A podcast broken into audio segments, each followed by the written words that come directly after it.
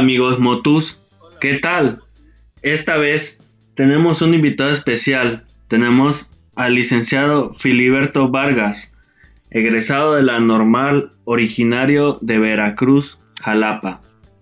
El día de hoy traemos el tema de psicomotricidad. En él veremos las capacidades que desarrolla el ser humano desde su nacimiento hasta su vejez. En ella veremos capacidades sensomotrices, perceptivo-motriz, coordinativas, sociomotrices y físico-motriz. ¿Cómo están compañeros? Parece que, que a mi compañero se puso un poco nervioso por el invitado de hoy. ¿Cómo están amigos? Esta tarde ah, perdón, tan calurosa, tan calurosa aquí en, la, en la, capital del estado de Veracruz. Una disculpita. Como siempre, este, saludos a los vikingos. No te preocupes, Alexis, nosotros te entendemos. Aquí su compañero Manu, y como bien lo dijo Jarocho, este, hoy tenemos el primer invitado el día de hoy, eh, un profesor de los más destacados que tuvimos en, nuestra carrera universitaria, al igual que un excelente entrenador en la disciplina de gimnasia.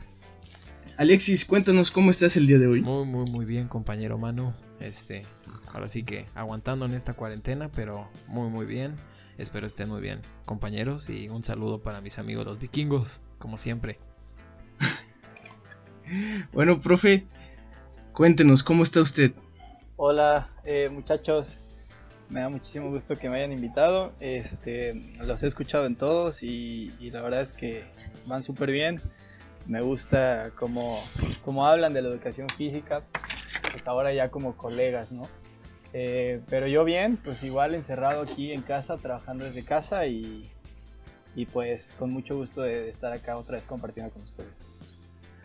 Qué bueno, profe. Hoy, este, como bien lo decidimos hace aproximadamente 15 minutos, la dinámica a seguir eh, para los invitados este, va a ser una, una breve y sencilla pregunta como todos son eh, agentes o están inmersos dentro del espacio de, esta gran materia como es la educación física, pues nosotros decidimos que la pregunta sería eh, interrogarle al, al, participante, al invitado, por qué estudió esta carrera. Así que, profe, cuéntenos, ¿por qué estudió educación física?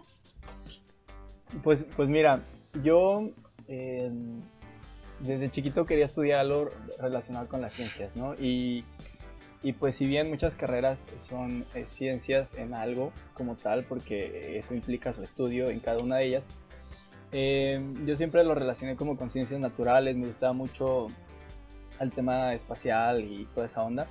Y ya cuando crecí eh, me di cuenta pues de, de la realidad de, de, nuestra sociedad y más específicamente acá en nuestra ciudad, que, que era lo que más en lo que se podía trabajar, ¿no? en lo que se podía sobresalir. Y tenía dos eh, carreras, que era una arquitectura y la otra era educación física. Y, y, yo siempre me quise quedar aquí en Jalapa, entonces eh, presenté para ambas carreras, afortunadamente quedé en las dos.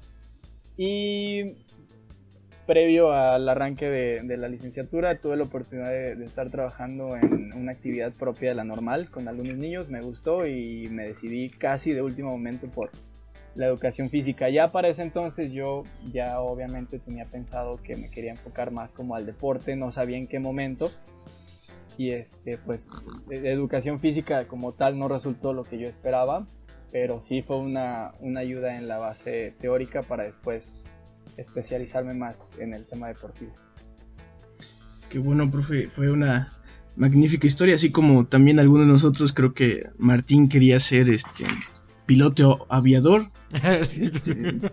no, no sé la verdad que quería ser Martín. Pero, este, sí que, es, bueno escuchar diferentes opiniones acerca por qué estudiaron esta, esta materia. Bueno, bien, como lo dijo Martín, o Martín, el tema de hoy va a ser la psicomotricidad. Creemos que esta materia es, es básica para entender el movimiento humano cómo eh, existe la relación entre los movimientos conscientes a través de, de un pensamiento, de un proceso cognitivo, para poder desarrollarlos luego en la parte práctica. Definimos a la psicomotricidad como la relación que existe entre el cuerpo y la psiquis, y cómo a través del gesto, el cuerpo, el movimiento, el juego y la acción, el niño pone de manifiesto su expresividad, su historia y sus deseos inconscientes. ¿Qué me pueden decir al respecto, amigos? Pues mira, eh, para mí, pues como tú ya dijiste, la psicomotricidad, la, pues vaya, la persona es la que, pues como tal, em, refleja ciertos este, movimientos, ¿no? Como tú dijiste, ¿no? Pero vaya, son como tal cuestiones que la persona va a ir adquiriendo mediante el pensamiento, ¿no? O sea, como tú dijiste, yo pienso en cierto movimiento y lo mecanizo y lo, lo ejecuto, ¿no? Como tú ya dijiste. Sí, exactamente. Aquí habla mucho del niño porque es la, las, primeras, las primeras instancias en las que se pone de manifiesto el movimiento, ¿no? Eh, recordemos que a través de, de, los sentidos el niño va este, percibiendo su ambiente y ah, en cuestión de eso, en favor de eso, va moviéndose, ¿no? Profe, ¿qué nos puede decir al respecto? ¿Cómo, cómo, cómo ve la psicomotricidad como parte de la educación física? Pues mira, yo creo que en la educación física es precisamente donde se, se tiene que trabajar esta parte de la psicomotricidad. Porque recordemos que la educación física es la base de todo aprendizaje motor en la vida del niño. Independientemente de que después se dirija hacia una actividad específica, como puede ser algún deporte, pero eh, es en la educación física eh, teniendo como un elemento importante la psicomotricidad, en donde adquiere las eh, capacidades, habilidades, destrezas físicas o motrices para desarrollarse como individuo durante toda su vida. Sí, esta materia la tuvimos con aquella eh, maestra famosa de la UHC, la maestra Ruth, que, si nos está escuchando un saludo. Em, y que fue en su tiempo una de las materias que en lo personal más me gustó por todo toda, todos los conceptos que manejaban eh, en cuestión de, de, esto de las capacidades. Bien como lo dijo Martín existen diferentes capacidades eh, en relación al movimiento no Martín. Sí así es y para comprender un poquito más la psicomotricidad vamos a dividirla en cuatro etapas la primera va a abarcar del nacimiento hasta los tres años. Eh, vamos a mencionar que en esta primera etapa eh, los padres son un, factor de suma importancia ya que son responsables del desarrollo motriz, son los principales, principales responsables. Eh, ya que ellos son los encargados de estimular al bebé eh, en, sus movimientos, eh, ya que de no ser así tendrían problemática en la continuación de su desarrollo.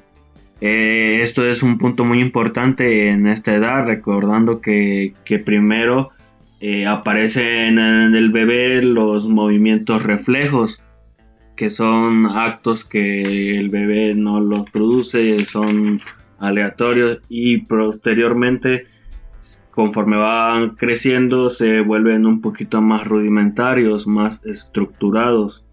Y ahí es cuando los padres juegan un papel fundamental. Sí, exacto, como cuando ves a un niño y este le agarras la pancilla y se empieza a reír, ¿no? No, tanto por la acción de provocar risa, pero este eh, responde a, a, ese, este, a exactamente un estímulo. Oye, Manu, ahora que mencionas esto de la pantilla, también la, educación física como parte importante para, para evitar que México siga siendo de los primeros lugares a nivel mundial Somos nosotros. infantil. Pues de hecho, el, primer lugar, ya lo platicamos en este espacio, es el, es, ocupamos el primer lugar en obesidad infantil. O sea, sí, sí, sí. Es, una, es, la, y es una de las principales enfermedades que ataca a los niños mexicanos, ¿no? Entonces, en, en, medida, en la medida que nosotros, o bueno, en medida que los padres puedan eh, proporcionar eh, que el hijo practique deporte. Tu hijo, ¿no? no, no necesariamente que los lleven a un centro deportivo, o sea, incluso puedes jugar con tu, con tu hijo, exactamente. Luchitas acá y le das vueltas, o sea, no, con cuidado, este, pero que el fútbol, ¿no? Y todo eso. Sí. Entonces, pues es importante inculcarle al niño la práctica de, alguna actividad física. Oye, y mencionabas algo bien importante este, que me llamó mucho la atención, el, trabajo de los papás en casa, ¿no? Ahorita que Martín decía em, de los 0 hasta los 3 años, yo creo que la, la, formación que ellos puedan tener en educación física es muy, muy complementaria y muy necesariamente complementaria este, en casa, ¿no? Que el niño esté bien alimentado, que el niño desde, desde edades tempranas tenga ciertos movimientos ahí este, enfocados a que cuando sea grande eh, pueda, pueda precisamente trabajar bien en este, en este, sentido de la psicomotricidad, ¿no? Porque muchas veces el, su, su, propio movimiento en las escuelas, hablando de educación física, se ve limitado porque eh, no come bien, porque los papás no cuidan sus descansos, etcétera, ¿no? Digo, eso también me parece importante aprovechar comentar. Sí, incluso este decir que pues en las escuelas recordemos que las horas de educación física son a la semana una o dos, ¿no? En muchos casos, en muchas escuelas ni siquiera hay maestro de educación física, entonces bien se complementa en la casa con, con la ayuda de los padres. Así es.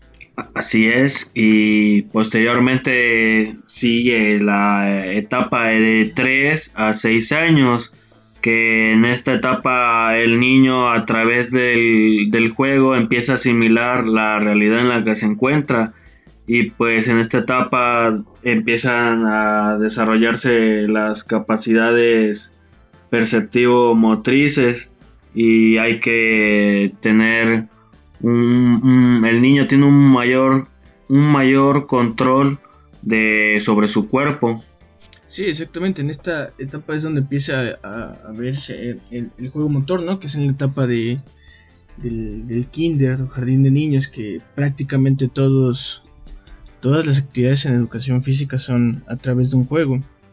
Veíamos como en materias similares a esta nos explicaban cómo el niño eh, a través del juego asimilaba algunas cuestiones eh, incluso sociales, ¿no? Por ejemplo, el típico juego este de, la mamá y el papá, ¿no? Entonces, este, veían, eh, tenían, ya se asimilaban roles, ¿no? Que la mamá se iba a trabajar y el papá, eh, el papá se iba a trabajar y la mamá se quedaba limpiando, ¿no? Así.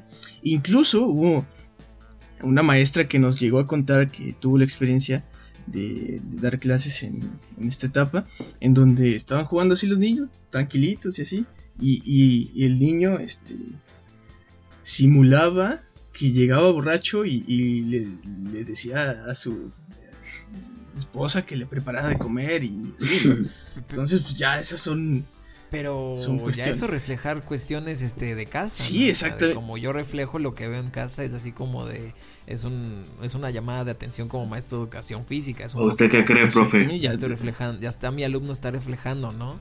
Sí. Que este que es, es increíble que pues un niño de de 4, 5, 6 años este pueda como que empieza a repetir un patrón, ¿no? Como que empieza a repetir un patrón que ve, ¿no? Lo cual desde casa no tendría por qué hacerlo en la escuela, ¿no? Una cuestión tan tan pues tan fuerte no tendría por qué reflejarla, pero pues sucede, ¿no? Sí, exactamente. Pero bueno. ¿Qué, etapa sigue Malti? Y pues de empieza la de 6 a 12 años que eh, recordemos que entre estas etapas es la cuando empiezan a aparecer eh, capacidades como equilibrio, orientación, postura, ritmo, eh, diferenciación, adaptación. Son capacidades que poco a poco el niño las tiene que demostrar y si no es por algún error que tuvo en etapas pasadas como bien lo decíamos, que si no es bien estimulado en etapas tempranas, puede tener repercusiones a esta edad y esta edad es cuando empieza la iniciación deportiva en la secundaria y, y pues muchos jóvenes no cuentan bien desarrolladas y es cuando los maestros educadores físicos lo ven y dicen, no, pues no puede ser posible, pero pues sí es la realidad de lo que está pasando. ¿Cómo? Yo, yo, yo quiero mencionar algo ahí que dijiste tú, este Martín, de que cómo es posible que un alumno no venga con esas capacidades pues desarrolladas, ¿no? O sea, mi, en mi cuestión, pues que me tocó personal y en el trabajo fue que, pues vaya, me llegó un chico de prepa que muy simple, no sabía ni caminar, no sabía marchar, no sabía coordinar. o sea, caminar, caminar, pues. O sea, sí, o sea, sí caminaba, pero, sí, porque también está la, con la, forma en que camina, prono, supino. O sea, la cuestión de la, no, no, o sea, me refiero a la cuestión de la postura y cómo coordinaba los brazos, los, la espalda, cuestiones muy simples, la pisada chueca, o sea, y era algo que no había desarrollado. O sea, y. Sí, exactamente. Que, y él, y él literalmente me dijo: Estábamos. Quiero practicar algún deporte. Y, o sea, no podía ni coordinar. O sea. Es por eso que, que se, se, dividen en estas etapas, ¿no? En donde el niño debe de. Este, que es más susceptible a poder desarrollarlas, ¿no? Entrábamos en, en debate un poco fuera del aire, por así decirlo, antes de empezar la grabación porque estas, estas capacidades reciben el nombre de coordinativas, ¿no? En algunos autores las pueden eh, mencionar como no condicionales.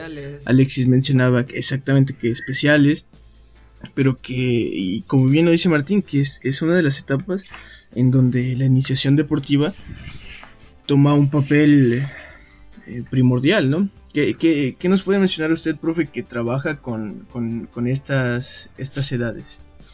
Mira, ahorita lo que se me viene a la cabeza es eh, tener en cuenta siempre las fases sensibles, ¿no? De, cada una de las capacidades en los niños. Y a partir de ahí hacer una buena planeación. Eh, y lo segundo es la evaluación siempre previa, durante y después.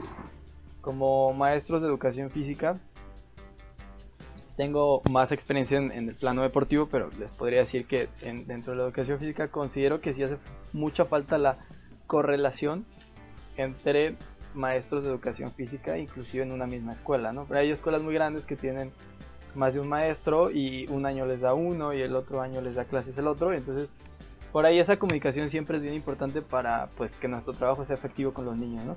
Y, y, con, sí, y con respecto a lo que mencionaban, eh, los diferentes nombres de las capacidades de acuerdo a su tipo, bueno, mira, yo hace poquito di una una, me invitaron a dar una, una ponencia eh, pequeña y mencionaba lo que tú me comentabas, ¿no? Yo lo distinguía en cuatro tipos de capacidades, las físicas, las coordinativas, las perceptivas y las cognitivas. Efectivamente, en función del autor, encontramos diferentes nombres, pero creo que todas tienen que ver con esta parte de la que ustedes quieren hablar hoy, que es la psicomotricidad, ¿no? Todas tienen conexiones del cerebro al, al músculo para poderse, para poderse llevar a cabo.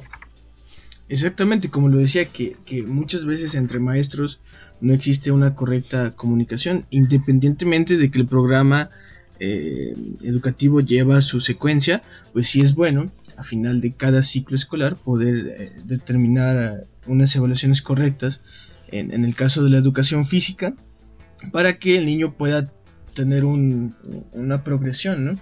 en, este, en este ámbito. ¿Usted, profe, cree que es correcto, es bueno que solo haya dos horas de educación física a la semana?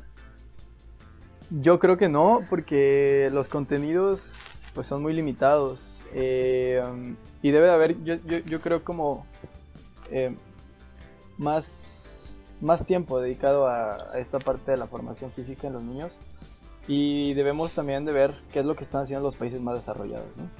Generan mejores digamos, trabajadores, mejores deportistas y como te lo decía al principio, también gente más inteligente porque la actividad física estimula, como tú decías, todas estas conexiones neuronales, que, eh, que también son a edades tempranas. Sí, exactamente. Y esto, como lo mencionamos hace un tiempo, se refleja en, la, en las justas deportivas, ¿no? En los Juegos Olímpicos, en donde, pues México sí, sí vamos y participamos por países como Estados Unidos, eh, Japón, China, Inglaterra, en, Latinoamérica, Brasil, ¿no? Por ahí, este, tengan un papel más relevante en, en estos aspectos. Y va, es directamente proporcional sus, sus clases de educación física al, rendimiento de, deportivo posteriormente. Claro. Sigue Maltin comentando. Sí, de ahí tenemos etapa de entre 12 y 15 años en las que la presencia de las capacidades sociomotrices como la, la interacción y comunicación eh, son, resaltan y acompañadas de las físico-motriz, tales como la resistencia, fuerza, velocidad y flexibilidad. Recordamos que no todos los jóvenes, adolescentes, llegan a esta etapa de, de 15, 16 años en adelante y desarrollan todas, ¿no? No, no, no se cumple tal y como el propósito. Hay unos que les falta un poquito de fuerza, otros velocidad, hay unos que no tienen resistencia, que yo creo que es la que mayor resalta en cuanto a nuestras características como sociedad, de acuerdo a los índices de obesidad, que pues por lo mismo hay varias personas obesas y pues eh, yo siento que es la capacidad que más se debería de trabajar yo creo, por encima de todas, de acuerdo a nuestras características de sociales, ahora sí, ¿no? Que, no sé qué, piensan ustedes. Sí, exactamente, esas capacidades reciben el nombre de capacidades físicas básicas, ¿no? Y encontramos cuatro, la fuerza, la velocidad, la resistencia y la flexibilidad.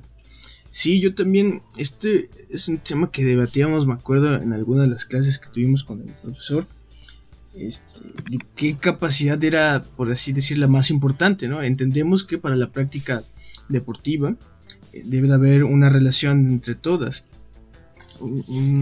una correcta dosificación de todas en función del deporte, ¿no? Puede haber deportes que este, se necesite favorecer más la fuerza o la velocidad o la resistencia o la flexibilidad, ¿no? Pero debe de haber una relación entre todas. Yo de igual manera pienso que la resistencia es la más relevante de estas cuatro. Y creo que porque siempre estamos aplicándola, ¿no? Siempre existe una resistencia, incluso cuando estamos parados, al, a la fuerza de gravedad que, ejerce la Tierra sobre nosotros. Y creo que, que sí, que es la, más relevante. ¿Tú qué opinas? Mira, para mí, yo siento en lo personal que es la fuerza y por qué lo ah, ya, ya, ya, ya, amigo, ya me imaginaba que iba a decir. Sí. Ah, no, es bueno, o sea, yo, por qué creo que es la fuerza, ¿por qué? Porque a cierta edad conforme vamos creciendo, a partir de los 50 años, el, el cuerpo humano empieza a perder esa capacidad, lo que es la, el músculo, entonces el músculo es la fuerza, es que te da la, pues la base, ¿no? sí, pero ya lo dijiste, 50 años en adelante. Pero estamos hablando. ya, hice una sí, sí, no, lo, importante, no, pero lo actual, de a partir de niños de, de 9 a 10 años en adelante. Mira, yo siento también que es también importante desde los de chiquito. ¿Por qué? Porque es lo que les va a dar la fuerza también para poder desarrollarse como tal, ¿no? O sea, el músculo es lo que les va a dar un compañero Isaías que ya tiene 50 años. Ah, sí, ese Isaías. No pasa nada. y, está igual de fuerte, sí. Y es que saben que acá entra lo que debatíamos también en la clase, la diferencia entre deporte y educación o, actividad, física, ¿no? Y estas capacidades físicas condicionales, la, la, resistencia, la fuerza, la velocidad y la flexibilidad, y las que surgen de la combinación de ellas, como por ejemplo la resistencia muscular, la potencia y la agilidad, son más propias del deporte. Sí, obviamente se pueden trabajar en la educación física, pero este, creo que, como lo decían ustedes, ¿no? A edades tempranas en educación física se tiene que trabajar todas. Le, daría yo mayor importancia a las coordinativas, a las perceptivas, a las cognitivas, ¿no? Que, que son realmente pues las que le van a brindar al sujeto la posibilidad de, desarrollar la parte física después, sin olvidarse de las fases sensibles, ¿no? Eh, sí, encontramos que, bueno, yo por ahí leí en, algún texto que son condicionales porque condicionan el rendimiento deportivo, ¿no? Y en algunas definiciones de las capacidades coordinativas que ya hablamos, eh, son concebidas como prerequisitos para el movimiento Así es. de una acción motriz, no, no, no como tal. Sí, sí, dentro del deporte sí encontramos muchas diferentes acciones motrices, pero eh, entendemos que las capacidades coordinativas sirven. eh, Yo creo que nos sirven para toda la vida. Esas nos sirven para toda la vida. Exacto. O sea, seas deportista o seas una sí, persona que pues realmente no lleva una vida deportiva pero activa, creo que nos sirve en nuestro día a día para bailar, para no sé, practicar alguna actividad física, no sé, en la calle nos sirve para esas cuestiones, reacción, no sé, nos van a saltar, podemos reaccionar rápido, podemos apoyar a alguien, no sé, esas cuestiones. Sí, exactamente. Y yo, yo tengo aquí, hace rato estaba escuchando eh, otro podcast en donde mencionaban el tema de los deportes electrónicos, ¿no? Que han tomado, tomado mucho, mucha importancia dentro de esta cuarentena y creo que es un, un tema interesante, ya que son concebidos como deportes, ¿no? Entiendo que sí existe una, actividad física durante ellos, que sí existe una preparación, un entrenamiento, pero ¿qué tanto? Eh, yo lo digo como, como jugador habitual, ¿no? Casi de todos los días. ¿Qué tanto se acercan esto a los deportes convencionales? Por ejemplo, profe, usted que es entrenador de, de uno de ellos. Eh, pues mira, es que yo creo que le estamos quitando la esencia al deporte con los deportes electrónicos. ¿no? Eh, y también que pues yo, yo veo como a los eSports, que así es como se les como, conoce, sí, sí, sí. eh, como pues un tema más de negocio. ¿no? Yo, yo, yo creo que también de lo que mencionan, antes de que se me pase, entran muchos otros factores, como la alimentación, ¿no? Ya lo mencionaban. Este, con que la gente haga actividad física, pero también que se cuide, ¿no? O sea, porque si lo que nosotros es, lo que nosotros queremos es fomentar la salud, hay que comer bien, hay que descansar bien, y eso es parte de nuestra cultura. Y desafortunadamente, no, no la, mucha población en México no la tiene. Sí, exactamente. ¿Quién, quién no saliendo del gimnasio se encuentra con un puesto de tacos? Al gimnasio donde sí. hacía mi servicio, en, en la esquina había un puesto cierto. de tacos. Y, y no, y sí, no te voy a decir que no iba todos los viernes, ¿no? Es que es eso, es, es eso, o sea, no, no tiene nada de malo los juegos ele electrónicos, ¿no? O digitales. El problema es los hábitos que a partir de su práctica se hacen en la gente, ¿me entiendes? La, ¿cómo se, cómo, cómo se, cómo se dice cuando alguien está todo el tiempo en, en un mismo lugar? Eh, sedentario, ¿sabes? Este, igual los tacos no tiene nada de malo, ¿no? Digo, mientras no sean de perrito. que son los más buenos. Eh, pero, pero, pero llevar una dieta balanceada, o sea, ¿no? O algo sí, así, es, ¿no? Ajá, sí, sí, exactamente. Los videojuegos, pues sí que, que sí está bien, por ejemplo, ahorita que estamos en, en cuarentena, bueno, en esta nueva normalidad y que no podemos salir a, a lugares públicos y así. Este, pues sí, tirarte una, dos horitas acá en, jugando un poquito de LOL. al Fornite, en mi caso al LOL, ¿no? Este, otros, otros juegos. Pero de eso a, a estar, no sé, Sí, o sea, hay gente especializada que se entrena todo el día para par participar, digo, muy pues no sé si muy respetable, digo, cada quien decide y eso eh, hay que respetarlo. Me refiero a la idea de establecerlo como deporte, ¿sabes? A eso es lo que me refiero de, de, de no sé qué también esté eso. Ajá, o sea, llegaremos el día de que dentro de los Juegos Olímpicos de 2050 ya haya un, un, un apartado de LOL o de Fortnite o de Exacto. FIFA, por ejemplo, o sea, no lo sé, o sea, pero pues a como han evolucionado estos videojuegos, pues no sé, está está rara la concepción que que le están dando, ¿no? Que le están dando, sí.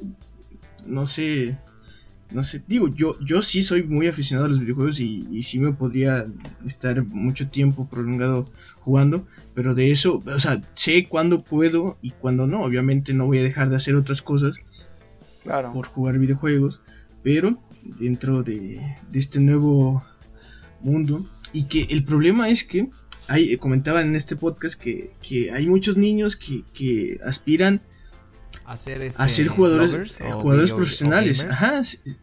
Exacto, lo, es eso, ¿no? A, a vivir de eso. Exacto y, y, se enojan con sus papás y tienen problemas y y, dicen, bueno, es que yo ya soy nivel 60, 70 en este videojuego. Ya soy división 4, no sé, división 4 en Ajá, sí, sí, oro, platino. Este. Oye, y, de pronto la práctica de estos videojuegos, al igual que muchas otras actividades electrónicas digitales, pues sí de pronto activan eh, a, la cabeza, ¿sabes? La coordinación eh, visomotriz, auditivo motriz, espacio manual, exactamente, Y, la, y, la, la, habilidad motriz fina la desarrollan también, de los dedos, todo eso, ¿me entiendes? Pero, pero ya hacerlo como un hábito y como un deporte ya es algo totalmente diferente, ¿no? Es muy respetable quien quiera vivir de esto, ¿no?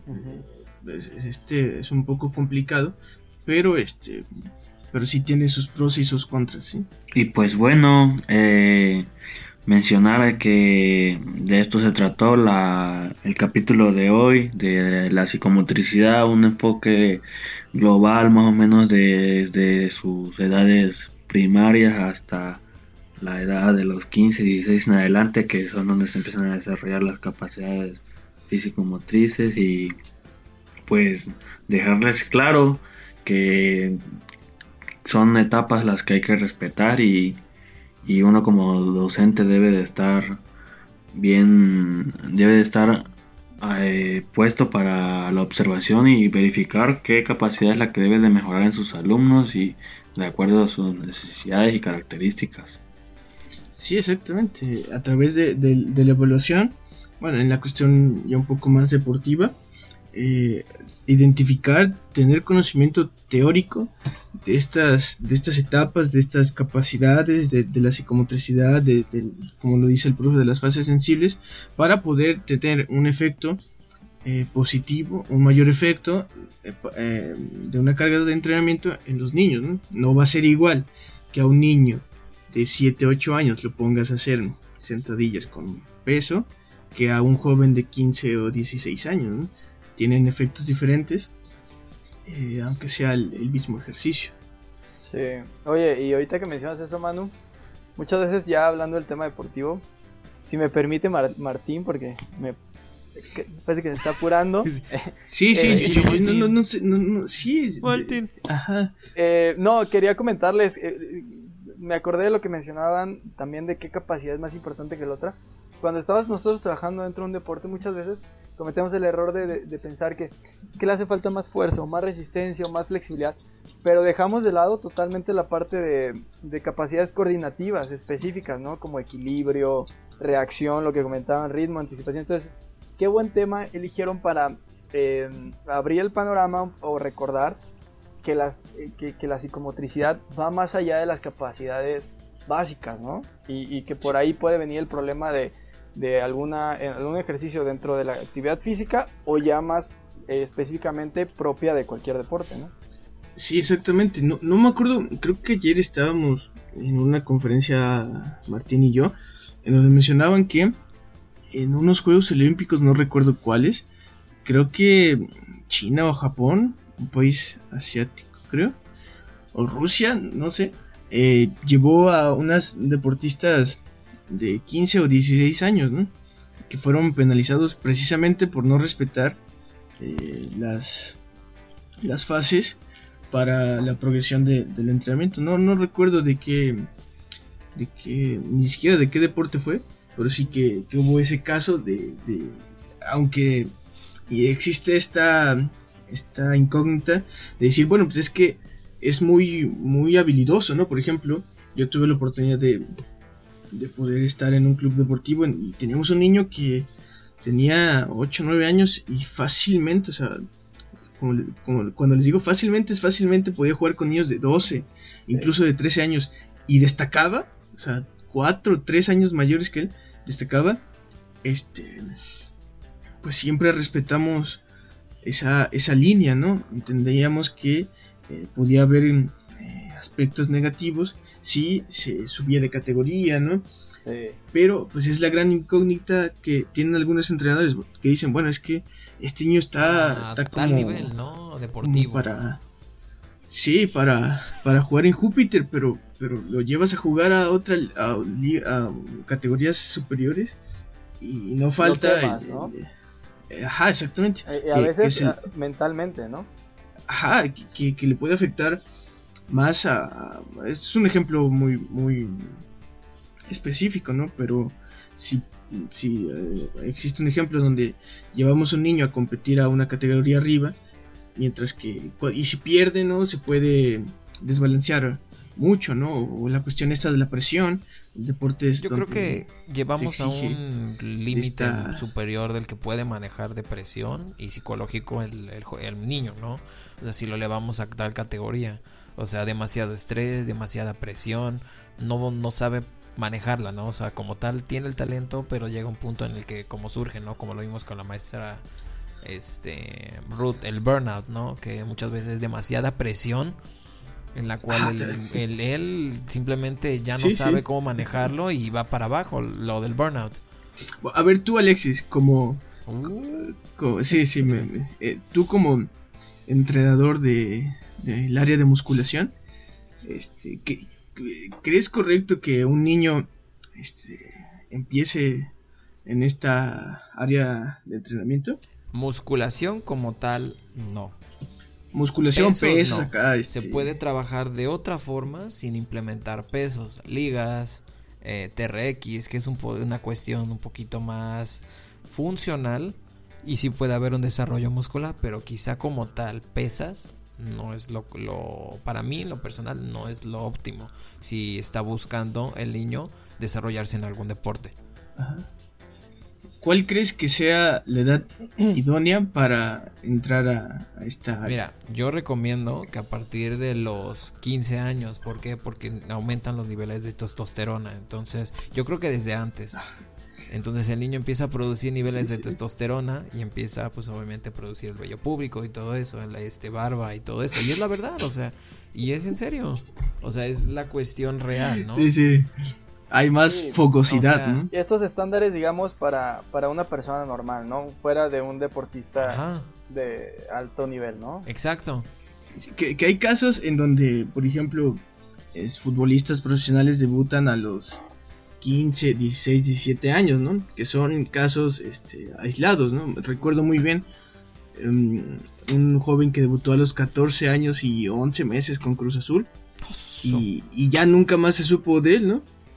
Que muchos habló de, de que no respetaron estos, estos ciclos y, por hay uno que sigue por la cuestión que usted refiere mental. hay uno que sigue deportivamente jugando creo que se llama Musa Dembele pero es un muchacho de 15 años no pero creo que es el único que yo tengo en conocimiento no pero es en Europa no no sé si lo conozcan ustedes. Es que sí es que es que es bien importante que ganen cierta experiencia en edades eh, tempranas digamos jóvenes no pero también es importante considerar que muchas veces cuando el, niño o el joven o el adolescente se le mete a un nivel de competencia alto, digamos, el que va a ser su tope, eh, ya sea una liga, un nivel técnico, eh, lo que sea, tenemos que tener en cuenta que él va a repetir a partir de ese momento muchos ciclos de competencia iguales, de alto nivel. Entonces, eh, la fatiga mental, emocional que ustedes mencionan va a llegar antes y lo van a quemar, ¿no? Y también se pierde el deseo de, seguir avanzando, ¿no? Llega muy pronto a su tope y pues también se quema en esa parte, ¿no? emocional, mental. Exactamente, que a los 25, 30 años ya no quiera saber de fútbol, mientras que hay futbolistas que han asistido... Bueno, por ejemplo, hace rato estaba viendo un reportaje de Cuauhtémoc Blanco, que le hicieron su homenaje, su partido de despedida a los 42 años, ¿no? Este, y, y, que por este lado existen, como bien dice el profe, que que hay personas que se pueden chocar y se vayan de la práctica deportiva, ¿no? Sí, sí, sí. Que se, que se pierde ese, ese deseo de, ganar y ganar. Así es.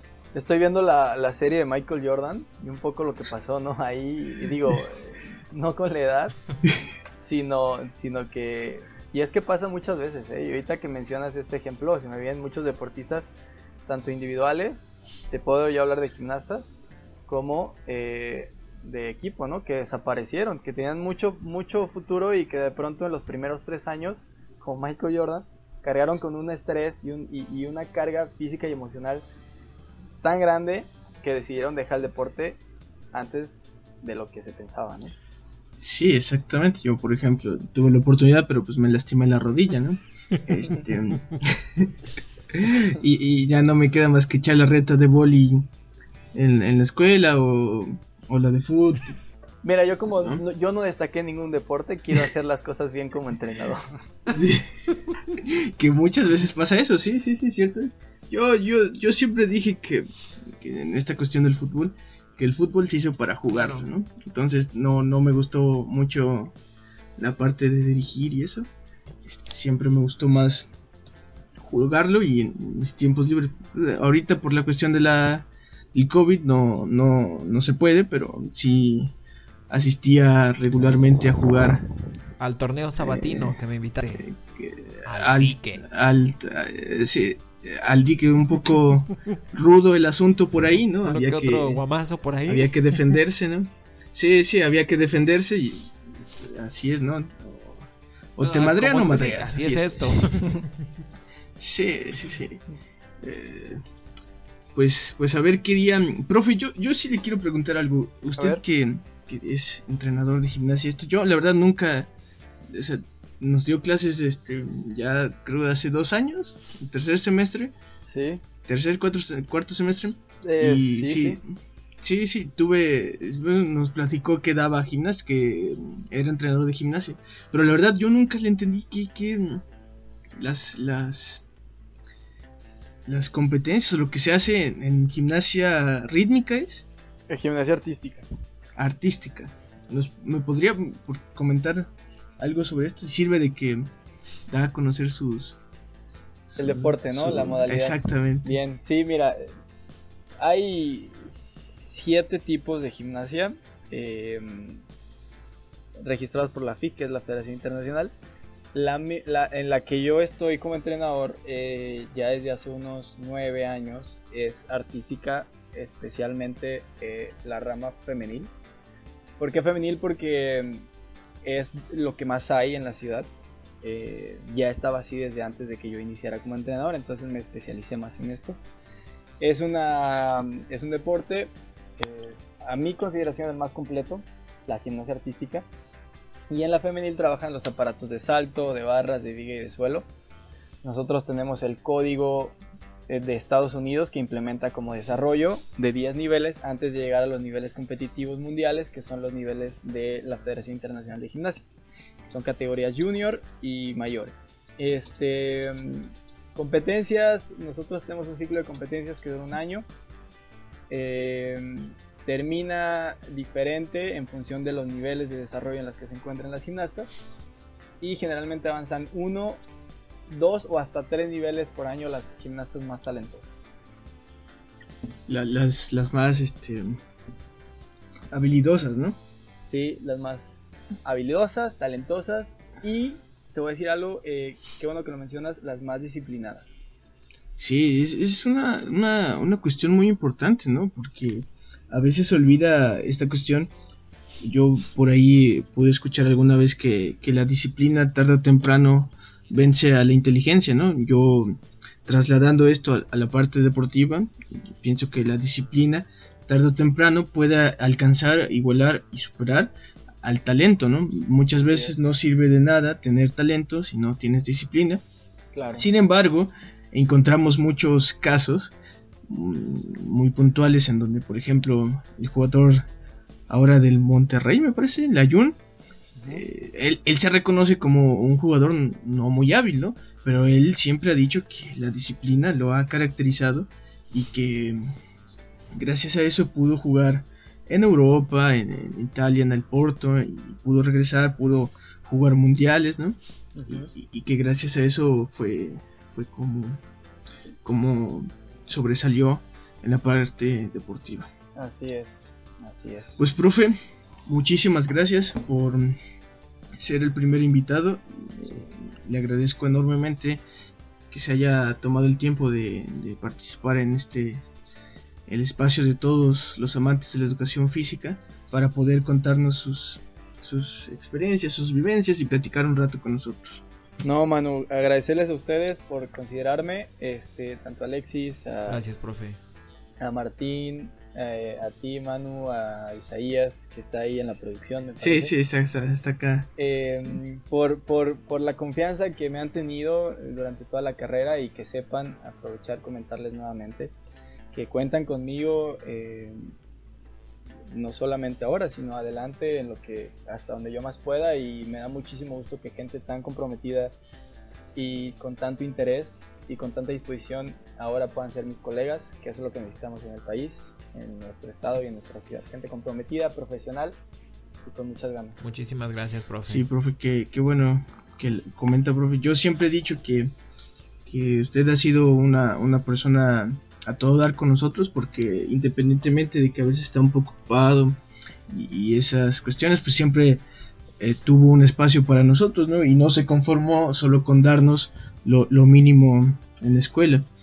Y, le agradezco que usted teniendo el conocimiento pueda darlo a entender a otras personas, porque de nada sirve saber un montón y no, no explicarlo, no compartirlo.